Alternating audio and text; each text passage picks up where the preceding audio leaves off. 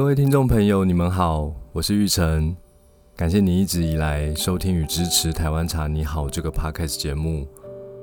不晓得你是否知道，《台湾茶你好》也是我写的一本书。这本书记录了我在年轻时探索茶道的过程中，看见台湾茶的另一种可能性。在这个特别企划的节目中，我将朗读书里面的文章。与你分享这片土地上最纯净、最美好的风味。三之一，台湾茶最美丽的想象。学生时代以及退伍后的几年，很幸运有很多机会在不同国家住上一段时间。早已养成的喝茶习惯，让全套茶具跟着旅行过很多城市。旅行除了东看看西看看，去一些必要的景点，留下快门的印记，确认自己来过这个城市。更令人迷恋的是那段旅程的留白。我总会在城市里找一个舒服的角落坐下，也许是路边的长板凳，也许是昏黄的小酒馆，也许是时髦的咖啡店。什么都不做不想，闭上眼，静静的体验。这个城市的一切，体验每个城市自身的背景音乐、自身的生活步调、自身的气味。很多时候，置身在不同语言、口音的世界里，静观来来往往的行人，甚至闻到自己不熟悉的空气，常常让自己有一种恍如隔世的感觉。时间仿佛静止了，静止在一片美好的留白中。总是在这样的时刻想起躺在行李箱里的茶具。如果这个时候也能喝到一杯好茶，这样的美好时刻似乎就可以随着茶汤的韵味延续得更加悠远。但想要享受一杯好茶，只能等到回到旅馆时，闭上门细细品味，少了城市的动人画面相伴。总是失色许多。去过这么多城市，月虽说是故乡的比较远，但台北真的好，就绝不是妄语。这个城市真的有很多舒服的角落，很多精彩的画面。我知道咖啡的香醇很迷人，也知道好酒的魅力很诱人，但更希望在自己身处的城市里，能有另一种选择。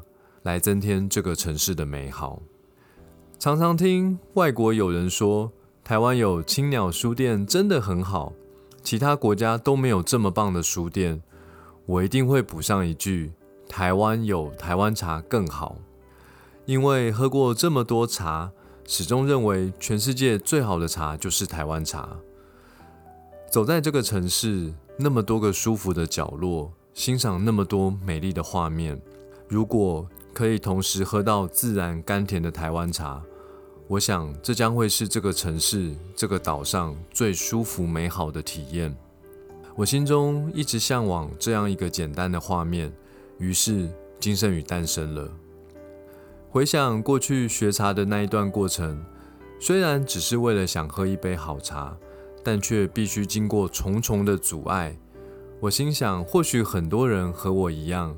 希望生活中有杯好茶相伴，但只要想到泡茶要准备那么多茶具，还得去茶行买茶叶，想到这些零零总总、门槛这么高的事情，很多人就会打退堂鼓。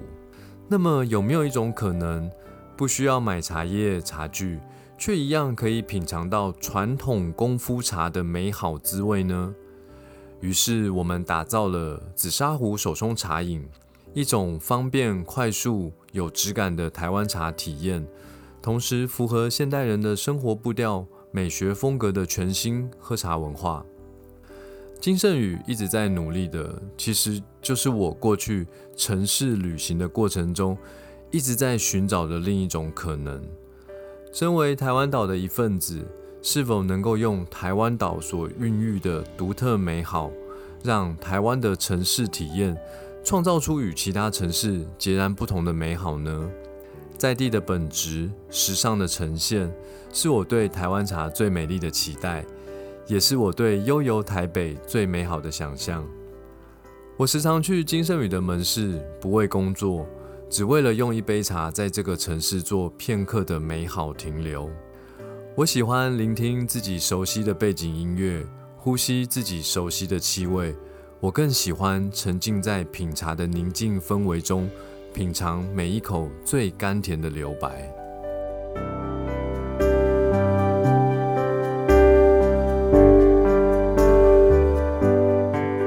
谢谢你的收听。如果喜欢我的节目，欢迎订阅并给我五星评价，以及帮我分享给更多朋友。祝福你，因为一杯茶，每一天都比昨天更好。